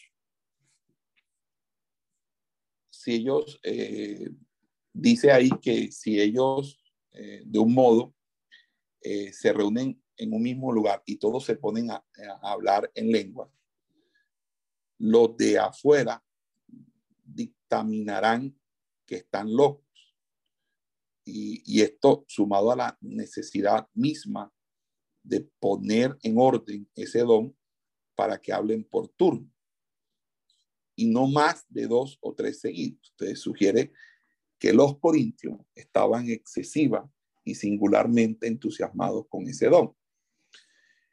Eh, por eso Pablo en el capítulo 13, verso 1 dice, si yo hablase lenguas angelicales o humanas, o sea, refleja de que en cierta manera hay una comprensión de ese don, pero Pablo le está diciendo, hey, eso no es lo más importante porque lo que más importante es el amor. Hermano, el amor es más importante que cualquier otra cosa. Dios siempre va a bendecir el amor. O sea, Dios está donde está el amor. Puede haber lengua, puede haber profecía, puede haber lo que sea, pero si no hay amor en la congregación, Dios no está ahí. Y eso es lo que está diciendo Pablo cuando le dice, yo muestro un camino más, más excelente. El hablar en lengua, desde el punto de vista teológico, se le conoce como el glosolalia o glosolalia. Glosolalia. Glosolalia es hablar en otras lenguas. Pero, ¿hasta qué punto ellos podían creer que experimentando la glosolalia o la glosolalia, ellos estuvieran entrando o tomando una existencia espiritual como si fueran ángeles. Porque parecía que ese criterio fuera el criterio con que ellos estén, estén comprendiendo la manifestación. Y, y esto probablemente está relacionado con el interés que ellos mismos estaban mostrando por la sofía y la noxis, es decir, por la sabiduría y conocimiento, dos palabras que aparecen primordialmente en el contexto de aberraciones específicas de conducta. Estos dos dones han, han llegado a ser posesión especial de ellos por medio del Espíritu. Están dotados espiritualmente. El don, estoy hablando del don de lengua y de la profecía. Y por ende tienen una sabiduría especial y un conocimiento superior. Entonces, en pocas palabras, como ellos profetizaban y como ellos hablaban en lengua, ellos creían o se creían superior.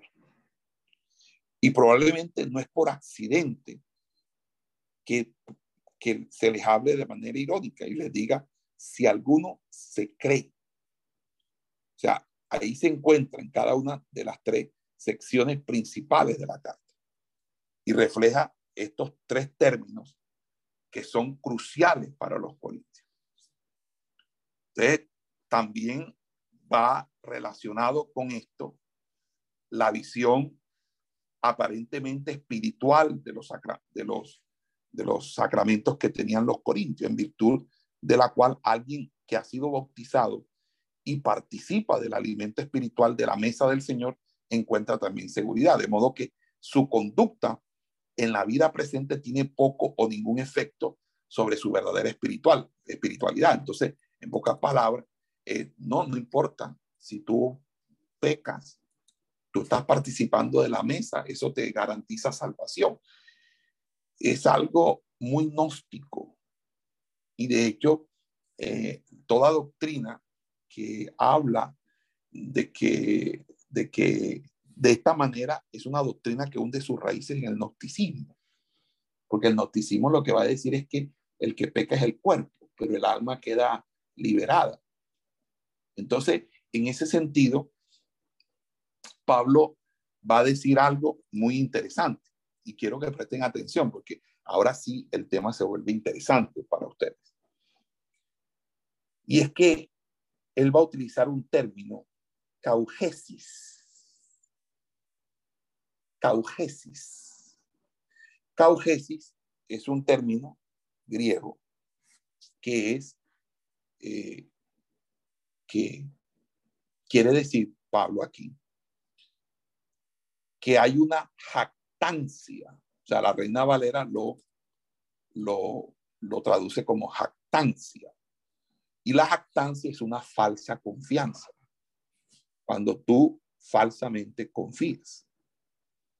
Y entonces Pablo va a decir, por eso están envanecidos y llenos de arrogancia. Vamos a buscar el capítulo 4 de Primera de Corintios, capítulo 4, y vamos a leer el versículo 6.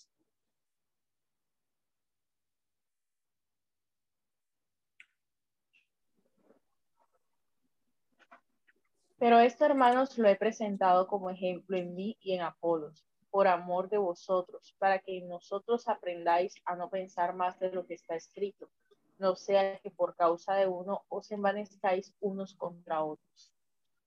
Sáltate al versículo 18. Dice, mas algunos están envanecidos como si yo nunca hubiese de ir a vosotros. Amén. Ahora vete al capítulo 5, versículo 2.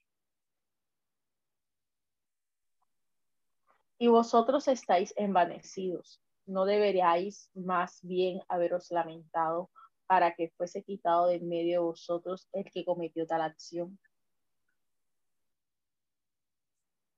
Versículo 6 del capítulo 5 también, léetelo, que también hay algo ahí. Dice, no es buena vuestra jactancia. ¿No sabéis que un poco de levadura leuda toda la masa? Ok. Entonces, fíjense que, que es lo que pasa, hermano. Toda persona que está fuera de una línea de autoridad termina con jactancia. ¿Por qué termina con jactancia? Porque si usted no tiene a quién sujetársele, ¿quién le puede decir a usted que usted se equivocó, que está errado, que tiene que corregir, que tiene que mejorar esto? ¿Quién? Nadie. Nadie se lo va a decir.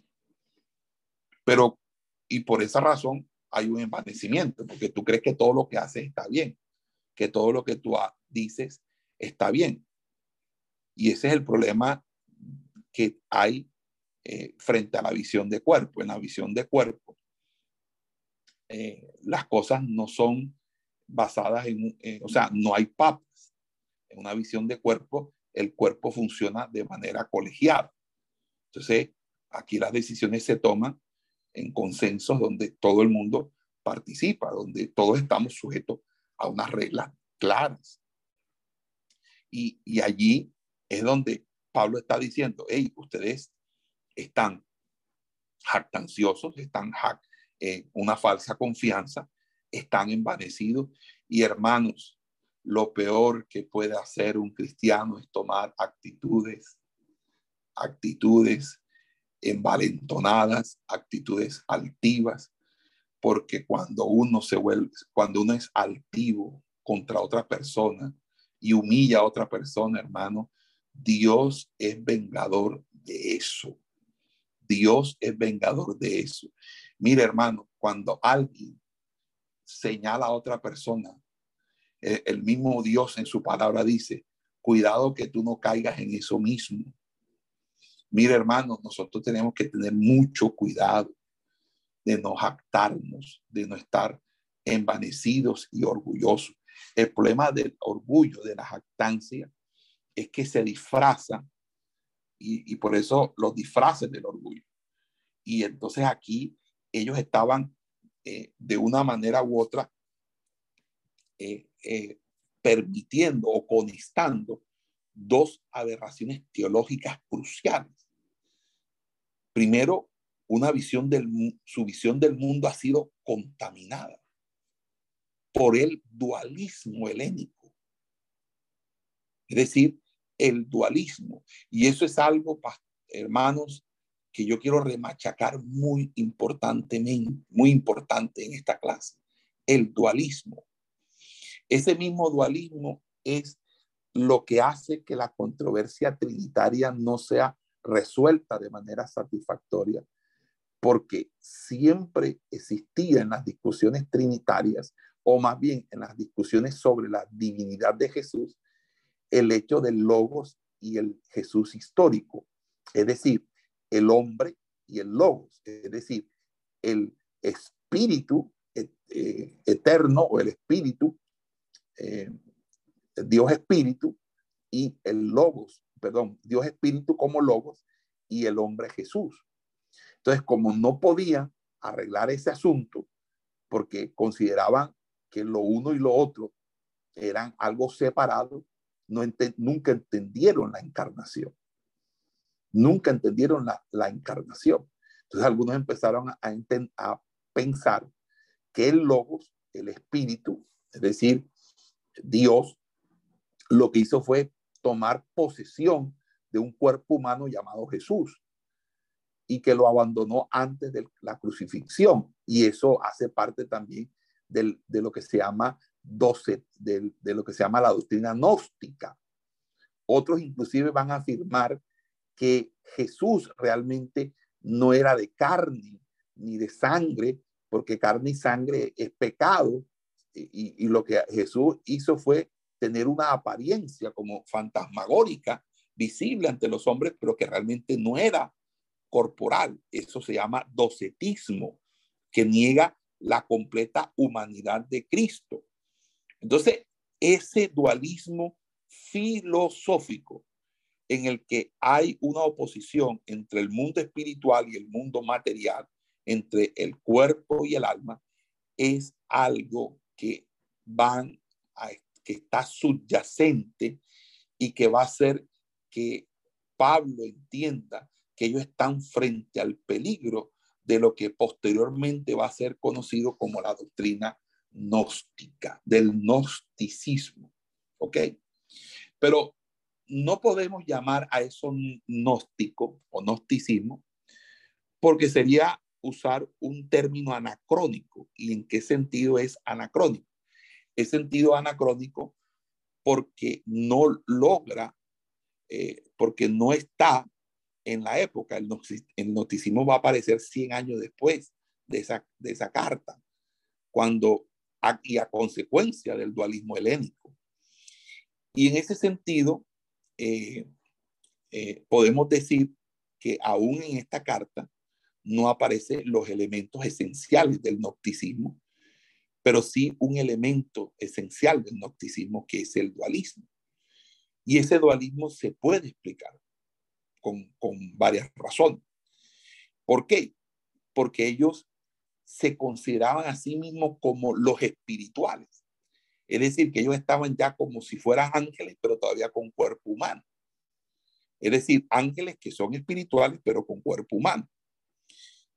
Y en ese sentido, ellos no tenían o no le daban ningún valor al cuerpo de manera escatológica. Es decir, desde el punto de vista del significado escatológico del cuerpo, ellos van a decir, el cuerpo no interesa, no vale, el cuerpo se muere, se pudre, se vuelve polvo.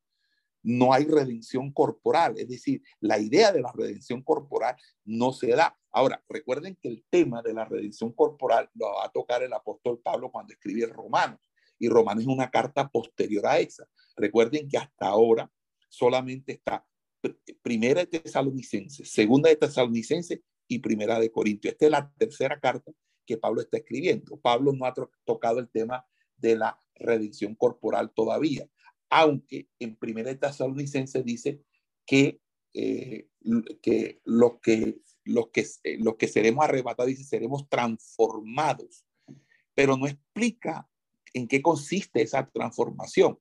Luego en Primera de Corintios 15 ah, sí habla de la redención corporal cuando ah, dice que lo mortal se convierte en inmortal, pero no habla de redención corporal, sino explica el fenómeno describiéndolo, pero ya lo conceptúa en Romanos cuando habla que el anhelo de la creación es que nuestra manifestación y nuestra manifestación se completa con nuestra redención corporal. Por lo tanto, lo que hemos tenido hasta ahora son las arras del Espíritu. Usted sabe que las arras, que cuando uno va a hacer algo, uno da un anticipo. El anticipo que nos dieron a nosotros de que la promesa se iba a hacer y se iba a cumplir fue darnos o suministrarnos el Espíritu Santo, esa tercera persona de la Trinidad que nos acompaña, nos, dirige, nos consuela, nos ayuda, nos fortalece, nos hace seguir hacia adelante en medio de adversidad. Eh, por lo tanto, entonces, el problema aquí es que ellos no van a considerar al, al, cuerpo como algo significante. Vamos a buscar Primera de Corintios capítulo 6, verso 3.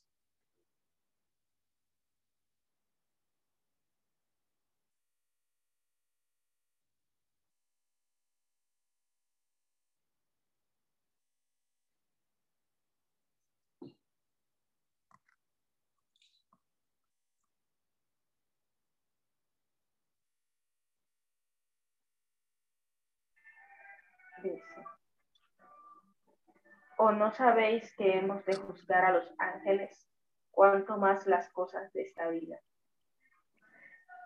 Ok. Ahora vamos a primera de, de Corintios 6, 13, ¿verdad? Ahora 15, 12. No, yo leí el 3. Era el 13, 6, 13. 6.13 es las viandas para el vientre y el vientre para las viandas, pero tanto el uno como a los otros destruirá Dios.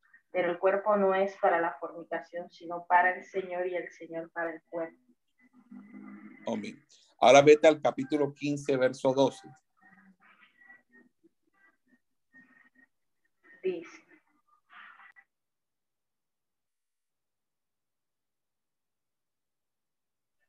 Pero si se predica de Cristo que resucitó de los muertos, como dicen algunos entre vosotros, que no hay resurrección de muertos.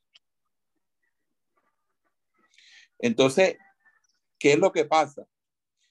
Que la filosofía helénica no estaba de acuerdo con la resurrección de entre los muertos. Por eso cuando, cuando el apóstol Pablo predica en el aerópago en Atenas y lo escuchan mencionar la resurrección de entre los muertos, al apóstol Pablo lo dejan solo, es decir, se va todo el mundo y dice, ah, no, eso no, porque el pensamiento griego era, era la enseñanza sobre la reencarnación. Ellos creían en la reencarnación, no en la resurrección. La resurrección era un tema que para ellos no mm, era ilógico, era irracional, no era verídico.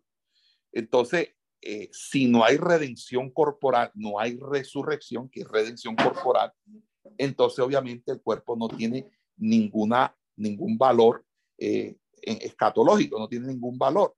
Entonces, eh, eh, tampoco tiene una significación. si no tiene significación el cuerpo en el futuro, en, nuestro, en nuestra futura salvación, tampoco debe tener significado o significación para este presente. Y esa actitud que se tiene para con el cuerpo o para con la existencia corporal se debe es precisamente a la negación de la resurrección corporal, porque nosotros no vamos a, resucitar espiritualmente, nosotros vamos a resucitar corporalmente. Y entonces, si tú niegas la, la, la resurrección corporal, obviamente saca de la ecuación de la salvación al cuerpo y por lo tanto el cuerpo no tiene ningún tipo de relevancia, ningún tipo de importancia a la hora de, de, de, tener una enseñanza, una doctrina sobre el cuerpo. Por lo tanto, lo que quiere destacar eh, el apóstol Pablo en el 6.13 que se leyó fue la importancia del cuerpo, de que el cuerpo es del Señor, que el cuerpo Él lo va a resucitar. Y en ese sentido es el problema, porque de una manera u otra esto es lo que nos lleva a la inmoralidad sexual, porque la inmoralidad sexual es un pecado del cuerpo.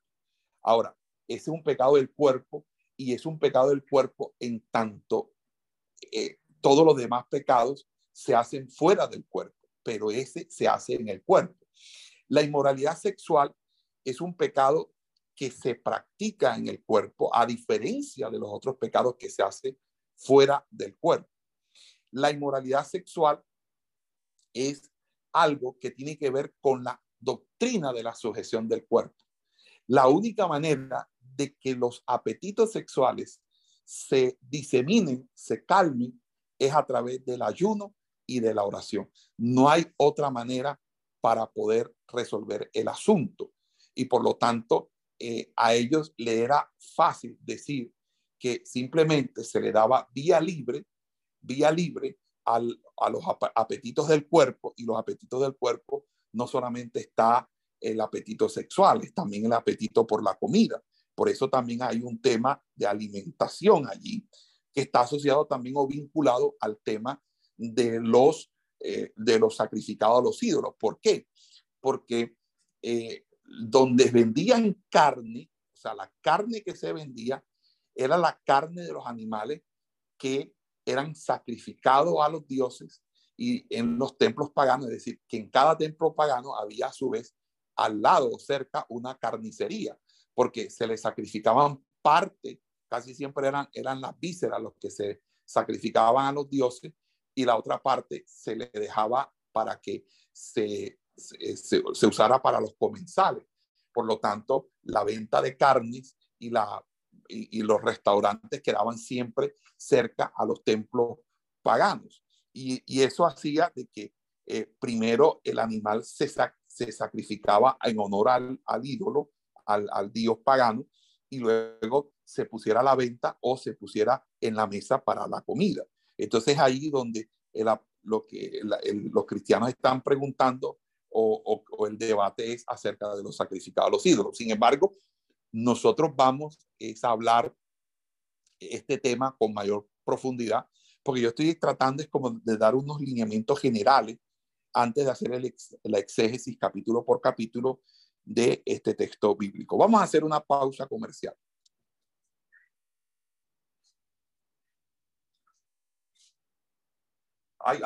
eh, Entonces, les, les decía a, a, ustedes que eh,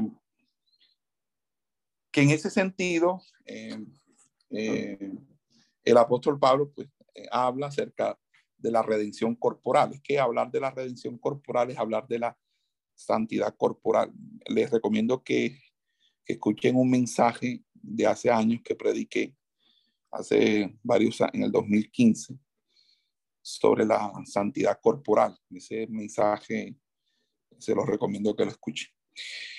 Eh, por último, y probablemente en, en, estrecha relación con lo anterior, tenemos la probabilidad de que tuvieran los corintios una visión escatológica excesivamente realizada de su existencia presente, para lo cual eh, ha acuñado la, eh, una expresión, tenían como una escatología espiritualizada, o para decirlo en costeñol, espiritufláuticos. Y esto provendría directamente de la opinión que tenían de sí mismos, que ellos eran los neumato, gente del espíritu, y cuya existencia presente ha de tenderse en términos estrictamente espirituales. Entonces, el espíritu pertenece al eschaton y ellos ya están experimentando el espíritu a pleno. Y el eschaton es, estoy hablando de escaton, de donde viene la expresión escatología. Ellos están diciendo, el espíritu pertenece a los últimos tiempos. Y si nosotros hoy estamos gozando del Espíritu, es porque estamos en los últimos tiempos. Es decir, ya todo se ha realizado o está a punto de realizarse. Eso Pablo lo va a contradecir. ¿Y por qué Pablo lo va a contradecir? Porque si no hay si ellos niegan la resurrección, si ellos niegan la resurrección, Si no hay resurrección, no hay arrebatamiento. Si no hay arrebatamiento, no hay juicio de Dios. No hay gran tribulación. Si no hay gran tribulación, no hay milenio. Si no hay milenio, no hay cielo nuevo y tierra nueva. Es decir, se cae todo. Es como cuando usted quita una, la base de algo y se desborona todo. Por eso es que esta doctrina es sumamente importante. Y entonces, he aquí que eh, vamos a, encontrar, ¿verdad? Que eh, ellos, eh, en ese sentido, están diciendo que, oye, nosotros tenemos el don de lengua, la glosolalía. Y estamos hablando el idioma del cielo. Significa que hay evidencia que, que estamos ya hablando el, el, el, idioma del cielo. Significa que ya nosotros ya lo logramos, lo conseguimos. Ahora, es dudoso que ellos tuvieran una visión apocalíptica judaica del fin. Es decir, ellos no están considerando el fin como lo enseñaba Shammai, Hillel o Gamaliel. Más bien, ah, probablemente han traducido esa visión a su marco de espiritualidad, teniendo en cuenta o considerando su existencia espiritual presente como un haber asumido lo que ha de ser en el futuro, a excepción del cuerpo físico. En pocas palabras, los corintios creían que ya estaban en el fin de los tiempos y que por lo tanto ya, inclusive algunos van a decir que ya la resurrección se había dado o que la resurrección era espiritual en el momento en que ellos creyeron. Pero desde su punto de vista, no sería tanto el tiempo del futuro lo que se ha hecho para ellos en realidad actual, cuando la existencia del futuro, en pocas palabras, nosotros, pues, hablando los corintios, estamos viviendo la escatología, el futuro. Estamos viviendo. Entonces, están experimentando como que lo han alcanzado todo. Una especie de espiritualidad insuperable en la cual viven por encima de, de la mera existencia material en el presente. Ahora, si uno va a Lucas, vamos a buscar Lucas capítulo 20,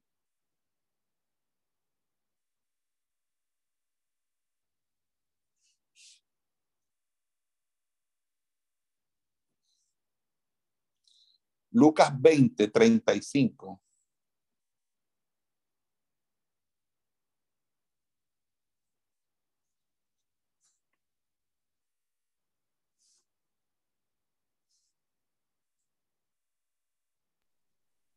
Dice, mas los que fueren tenidos por dignos de alcanzar aquel siglo y la resurrección de entre los muertos, ni se casan ni se en casamiento entonces, si la versión lucana de la enseñanza de Jesús sobre la resurrección y el matrimonio es la que se conoce en las iglesias paulinas, entonces pueden tener razón en parte del problema de los capítulos 7. Y era, oye, entonces, ¿qué se hace?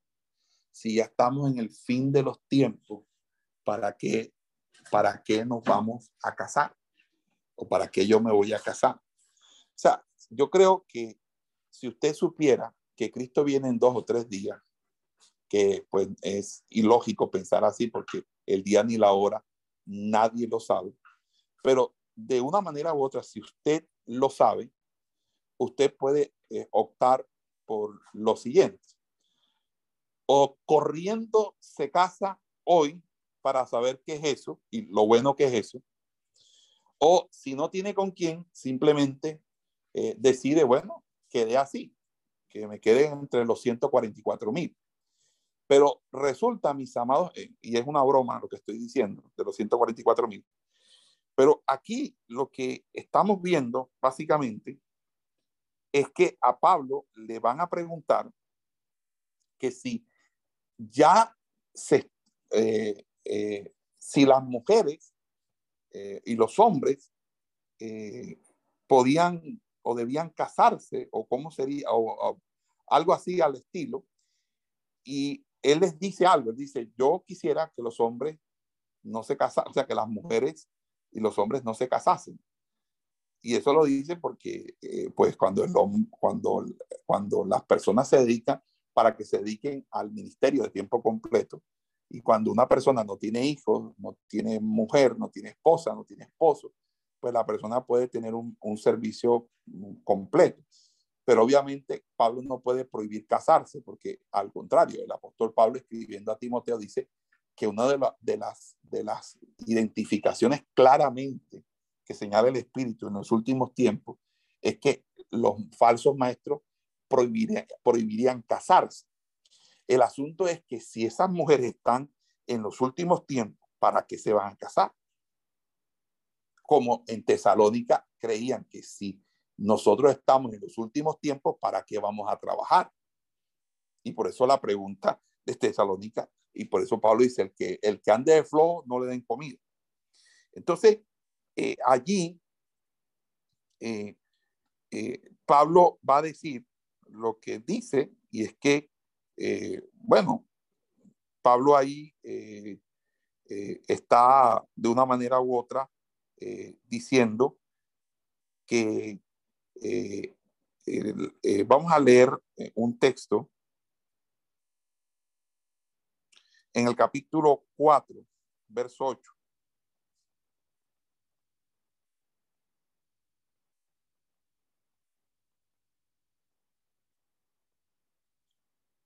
Cuatro ocho, por favor. Primera de Corintios 4, 8. Sí. Dice, porque aunque de nada tengo mala conciencia, no por eso soy justificado, pero el que me juzga es el Señor. Ok. Entonces, en ese sentido, el apóstol Pablo está pues hablando de que, de que en lo que él le está enseñando, él tiene eh, justa, eh, limpia conciencia. O sea, yo tengo limpia conciencia que lo que yo le estoy enseñando es algo. Entonces, Pablo eh, usa ciertamente sarcasmo cuando también les dice a ellos, ya son ricos, ya están saciados, ya están reinando. Cuando en, en, en varias, varias frases les dice el apóstol Pablo, oye, ustedes ya creen que ya llegaron al cielo y ustedes les hace falta mucho todavía para llegar al cielo. Ahora, ¿de dónde proviene esa falsa espiritualidad? Porque la espiritualidad puede ser falsa. La falsa espiritualidad eh, viene eh, de que no todos eh, tienen el, ensamblan los diversos componentes del mismo modo que nosotros. Hay entre eh, los estudiosos un consenso creciente de que los mencionados son los componentes eh, básicos de la falsa teología de Corintio, o sea, lo que acabamos de señalar sobre la parte de, de la falencia en cuanto a la doctrina sobre el cuerpo y la, la cuestión acerca de la jactancia por por el concepto de lo espiritual. Pero eh, lo que sí es cierto, mis amados hermanos, es que, el, eh, que hay enfoques que dan cuenta de todas estas eh, anomalías o de todas algunas del problema de la Sofía y de las y de los problemas de la Sofía, la noxis y el problema acerca de la jactancia. Vamos a hacer una pausa.